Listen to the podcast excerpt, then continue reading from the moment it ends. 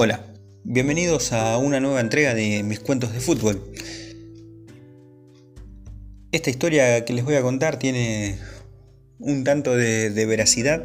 Se me ocurrió hace poquito contarlas, por eso retomo con este cuento y se los hago conocer para, para que lo vivan un ratito conmigo.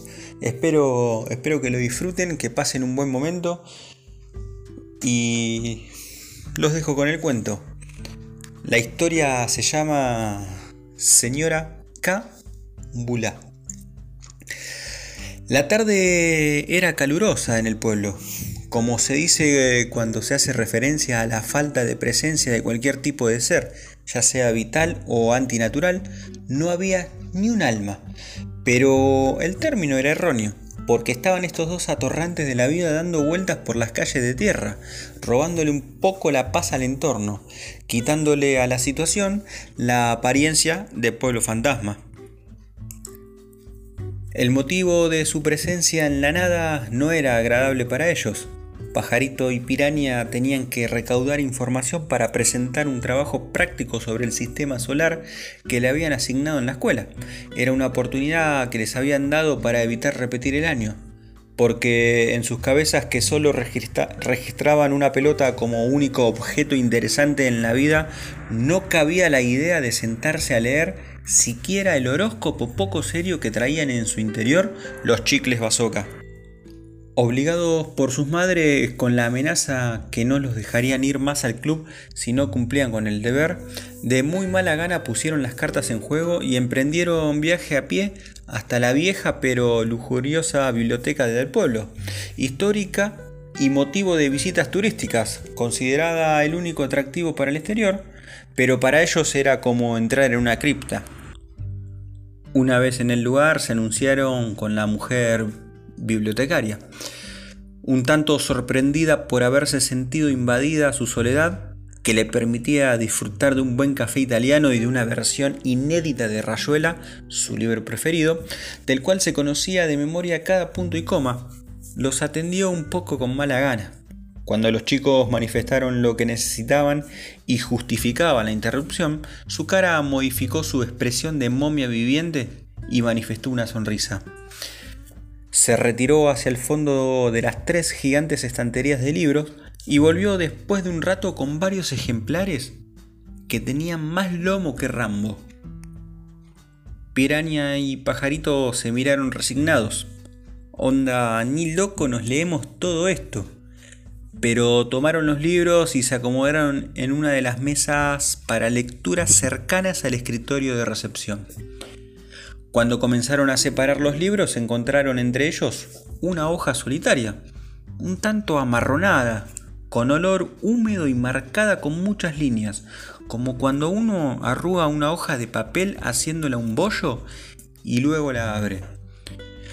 Obviamente que la atención de ambos se centró en ella e inmediatamente leyeron las pocas palabras que contenía.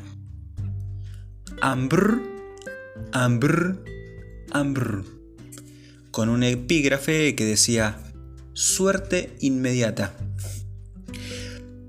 Piranha tomó la hoja entre sus manos y la guardó en el bolsillo de su bermuda de jean gastada. Lo miró a Pajarito, le hizo una seña con la cabeza que le indicaba una retirada y este asintió captando enseguida el mensaje de su amigo. Devolvieron los libros y se retiraron casi corriendo hacia sus hogares. La bibliotecaria, que no fue ajena a la situación, se hizo la desentendida. Recibió los libros, sonrió y miró cómo se iban, mientras reabría Rayuela y se servía otro café para continuar con su lectura.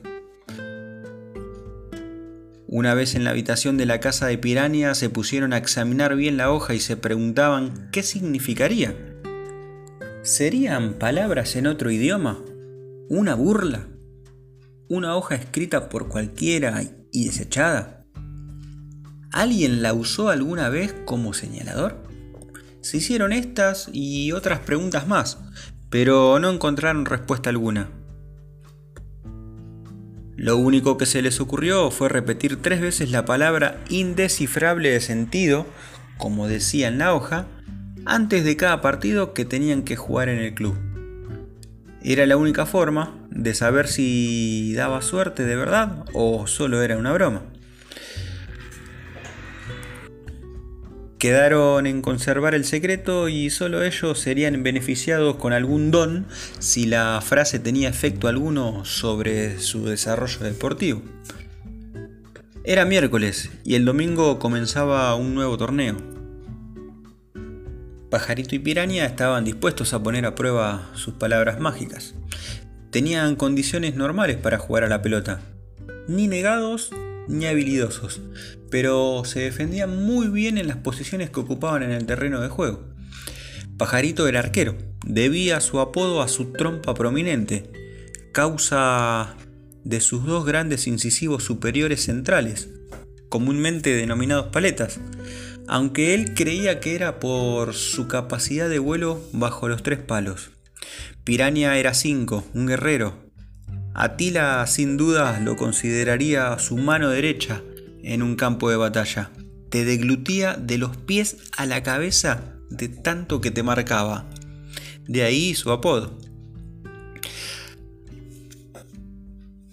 Antes de que el árbitro diera el pitido inicial al unísono, a pesar de estar alejados, y por lo bajo repitieron Ambr, Ambr, Ambr y se dispusieron a jugar. Debutaban contra el último campeón, un equipazo que mantenía la base y era otra vez el candidato a llevarse cómodo el torneo. El partido terminó 3 a 0 a su favor. Pajarito se convirtió en el ave fénix, se atajó la vida y Piraña no solo se devoró a los rivales como siempre, sino que convirtió los tres goles. Después de este glorioso y sorprendente debut, todo fue igual durante el campeonato, al cual lo ganaron caminando, gracias a sus dos figuras campeones invictos, sin empates ni derrotas, cero goles en contra y Piraña goleador. Impresionante, único, inverosímil. Finalizado el torneo decidieron volver a la biblioteca. Sentían la necesidad de agradecerle a la bibliotecaria haberle cedido la hoja de la suerte, haya sido intencional o no a su voluntad. Al llegar se encontraron que no estaba. Preguntaron por la señora Karen, asumiendo los dos, sin haberle preguntado el nombre en aquella ocasión, que se llamaba así porque habían notado que un pequeño cartelito que colgaba de su camisa la identificaba como señora K. Bula. La jovencita que los recepcionó no supo comprender de qué le hablaban. Ella hacía años estaba a cargo del lugar y jamás había visto, siquiera reconocía haber sentido hablar de la mujer que le describían. Anonadados retornaron a sus hogares. Previo pasaron por la casa de Piraña para ir a la habitación a buscar la hoja del libro que los convirtió en héroes, para llevársela a la joven bibliotecaria y demostrarle que no estaban locos. Pero la hoja que estaba guardada en un cajón del ropero de Piraña, donde mágicamente también les apareció el trabajo del sistema solar en su momento, ya no estaba ahí. Al siguiente torneo terminaron terceros. La siguieron rompiendo, pero su rendimiento fue bueno, sin situaciones insólitas que hagan brillar su desempeño al punto increíble.